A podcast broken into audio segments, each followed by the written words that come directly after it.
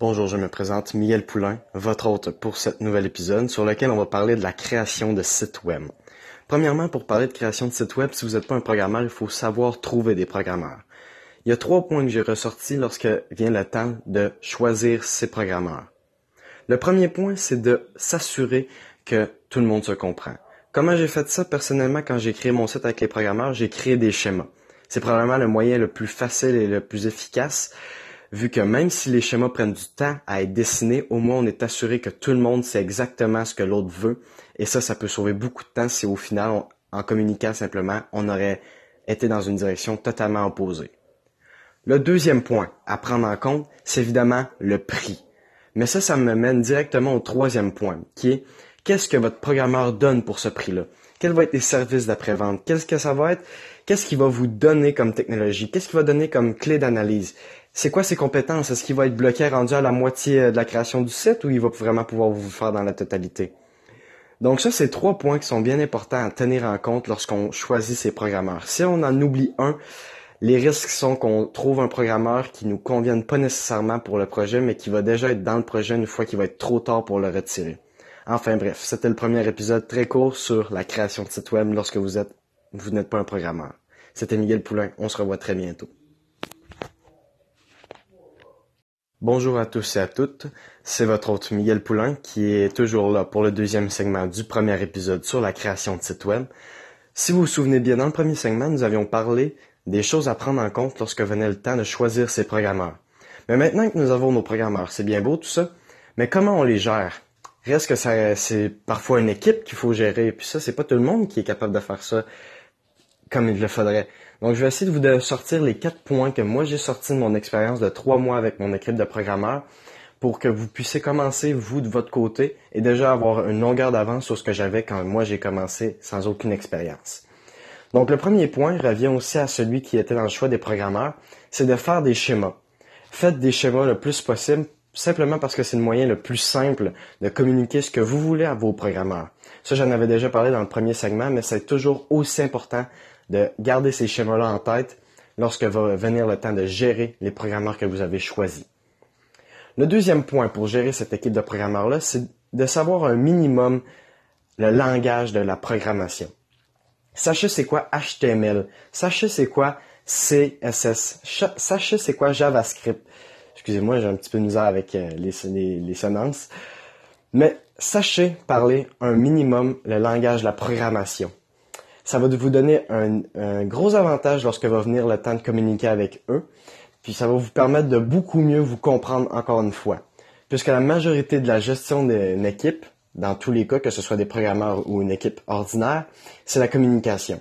Donc, sachez parler leur langue et vous allez de beaucoup faciliter votre travail et leur travail.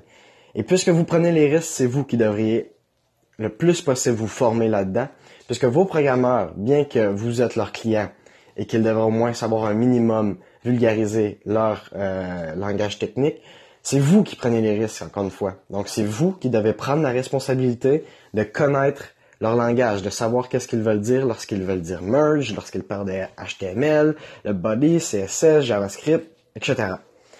Ensuite, le troisième point qui est bien important, et encore une fois, c'est vrai pour toutes sortes, que ce soit une équipe de programmeurs ou une équipe plus ordinaire, c'est les questions. N'hésitez pas à poser des questions à votre équipe, surtout lorsque c'est des programmeurs et que vous connaissez pas le langage, justement. N'hésitez pas à poser des questions. Il n'y a aucune question qui est idiote, même si pour vous ça vous semble idiot. Si vous avez des bons programmeurs, ils savent que leur domaine, leur compétence, c'est quelque chose d'extrêmement complexe, surtout pour quelqu'un qui n'a aucune connaissance dans ce domaine-là. Donc, ils vont être très compréhensifs et vont essayer de vulgariser au maximum lorsque va venir le temps de répondre à vos questions, même si elles semblent basiques ou idiotes. Et le dernier point, c'est la relation avec vos programmeurs. Créer une belle relation avec vos programmeurs et même n'importe quelle équipe, encore une fois. J'aurais dû appeler cette, cette, cette, cet épisode, cette segment-ci d'épisode comment gérer une équipe plus que comment gérer une équipe de programmeurs, mais quand même, là on se focalise sur les programmeurs, donc sachez créer des belles relations avec vos programmeurs. C'est très simple. Euh, faites pas simplement du business avec eux, parce que si vous faites simplement du business, ils vont vous prendre pour un boss des bécosses, puis au final, ben, ils voudront plus vraiment faire affaire avec vous. S'ils veulent plus faire affaire avec vous, est-ce que vous pensez que vous allez être le premier au courant lorsqu'il va avoir des problèmes? Ça me surprendrait bien fort. Parce que simplement, ils voudront pas faire affaire avec vous, accepter si c'est un dernier recours qu'ils ont. Donc, créez cette belle relation-là avec vos programmeurs. Ceci étant dit, pour ce que j'ai dit, c'est basé sur mon expérience. Prenez les conseils ou prenez-les pas, c'est à votre guise. Peut-être que certains programmeurs vont préférer avoir vraiment un boss plutôt qu'un bon, ben, plutôt qu'un ami euh, lorsqu'il va venir le temps de créer un site web. Mais de mon expérience, la majorité des programmeurs vont être contents de pouvoir discuter avec vous d'autres choses que business et pouvoir vous considérer un peu plus comme quelqu'un, pas un proche, mais au moins un ami éloigné ou une connaissance. Enfin bref, c'était Miguel Poulain pour ce deuxième segment de notre épisode sur la création de site web et on se revoit très bientôt dans le prochain segment. Au revoir.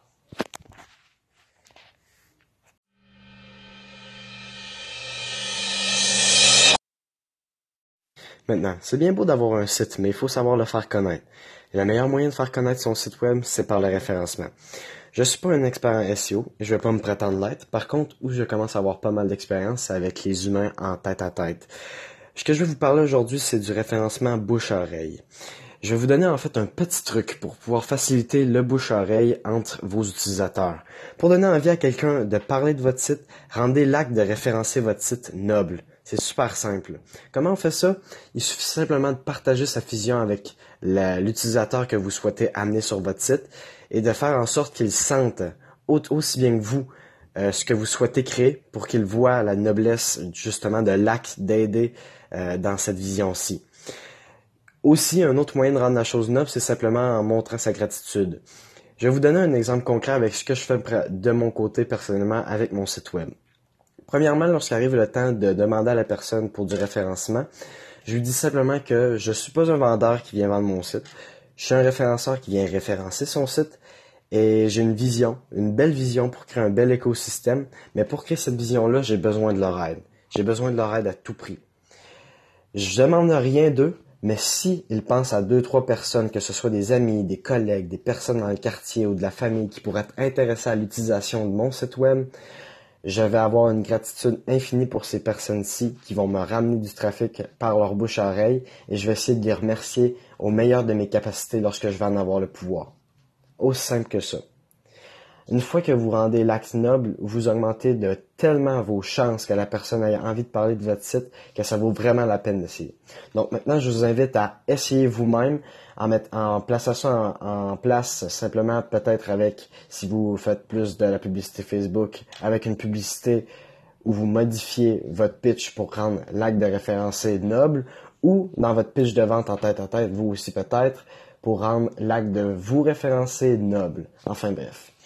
Et là, je vais commencer à me répéter. Je pense que ça commence à être assez clair. Donc, sur ce, moi, je vous souhaite une excellente journée et on se revoit très bientôt pour la suite de, notre épisode sur la création de site web. Maintenant qu'on a vu les méthodes pour euh, faciliter le référencement de notre site par bouche-oreille, ou le référencement de quoi que ce soit avec euh, l'aspect de la noblesse. Maintenant, ce qu'il faut aussi savoir, c'est qu'il faut que les gens puissent connaître notre existence avant même qu'on puisse leur proposer de référencer notre produit, notre whatever. Donc, comment qu'on fait pour que le plus de gens possible nous connaissent avec le moins d'argent et le moins d'efforts possible? C'est super simple. On va simplement profiter de l'opportunité de 2018 qui est Internet. En fait, avec Internet, vous pouvez toucher avec simplement 100 euros presque 100 000 personnes. C'est simplement débile de penser qu'il y a à peine une décennie, c'est absolument impossible d'aller toucher un aussi gros public avec un aussi petit budget. Donc, où est-ce qu'on va chercher ces 100 000 personnes-là avec ce petit budget?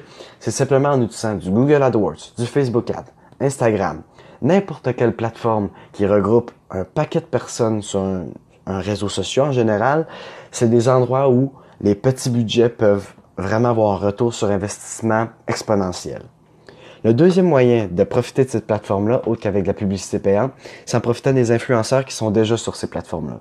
Si c'est des réseaux sociaux, les chances sont grandes qu'il y ait des personnes qui sont capables de regrouper un grand groupe de personnes extrêmement ciblées dans une niche spécifique euh, et qui justement, en regroupant ça, ont une valeur économique. La valeur économique, c'est simplement que Ce groupe-là est ciblé dans une niche spécifique. Donc, vous, vous allez soit payer l'influenceur ou créer une relation avec l'influenceur pour que vous puissiez justement mettre votre produit de l'avant sur son compte, sur ses vidéos, whatever ce qu'il fait. Pour ça, vous pouvez aussi aller chercher pas simplement des personnes qui sont sur YouTube ou les réseaux sociaux, mais aussi des personnes qui font des blogs. Avec des blogs, vous pouvez faire facilement un article invité. Et ces articles invités-là, souvent coûtent rien puisque vous rendez service à la personne qui tient le blog autant qu'elle vous rend service avec cet article invité-là. Mais maintenant, maintenant qu'on sait qu'on peut faire de la publicité tirer profit des influenceurs qui sont déjà sur les plateformes, il y a aussi un moyen qui prend plus de temps, mais qui euh, change dans le fond l'argent qu'on dépense pour de l'effort et c'est de simplement être actif sur les réseaux sociaux. Les réseaux sociaux, c'est pas compliqué pour pouvoir se démarquer sur un réseau social, c'est simplement en étant nous-mêmes social. Donc, comment on fait pour être social sur les réseaux sociaux? C'est simplement tirer profit des aspects que vous pouvez laisser un fucking commentaire sur à peu près n'importe quel morceau de contenu sur Internet. Que ce soit un blog, que ce soit une vidéo, que ce soit une image, que ce soit un podcast comme vous écoutez, les chances sont bonnes que vous puissiez laisser un commentaire. Lorsque vous laissez un commentaire, vous êtes en train de tranquillement bâtir une relation avec, à long terme avec la communauté et la personne qui est considérée comme l'influenceur. Une fois que vous commencez à créer cette relation-là, premièrement, la, communauté vous reconnaît et tranquillement, après 4, 5, 6 fois où ils vous ont vu, les personnes sont curieuses de voir qui vous êtes, donc ils vont aller voir ce que vous faites. Et si l'influenceur commence à remarquer qu'une personne est constamment là en train de tout le temps poster un commentaire qui ajoute de la valeur, qui est intelligent et que tout le monde apprécie, il risque de lui aussi euh, avoir une petite attention pour vous et ça va faciliter de beaucoup la relation que vous allez avoir avec lui si vous souhaitez créer une relation avec cet influenceur-là pour plus tard mettre du contenu sur son contenu qui justement permet de promouvoir ce que vous essayez de promouvoir. Donc, pour faire un petit récapitulatif, c'est bien d'avoir une bonne méthode pour faire en sorte que les gens veulent vous référencer. Mais maintenant, il faut aussi trouver des bonnes méthodes pour que les gens sachent que vous existiez. ça, ça se fait avec de la publicité payante sur les réseaux sociaux les plus gros au monde, qui permettent un retour sur investissement simplement ridicule. Et ensuite, de tirer profit des influenceurs qui sont sur ces plateformes-là, mais aussi de créer une relation à long terme qui, elle, remplace votre argent par l'effort en laissant des commentaires qui ont de la valeur, instructif, constructif, que les gens apprécient sur le contenu qui a déjà été fait par les personnes qui sont considérées comme des influenceurs sur la plateforme. Donc avec ces méthodes-là, vous, vous touchez un public qui est premièrement très ciblé et deuxièmement, vous touchez un public qui peut être parfois tout simplement énorme avec un retour sur investissement, encore une fois, qui est simplement ridicule. Donc, c'était Miguel Poulain. On se revoit très bientôt pour la suite de notre épisode sur la création d'un site web.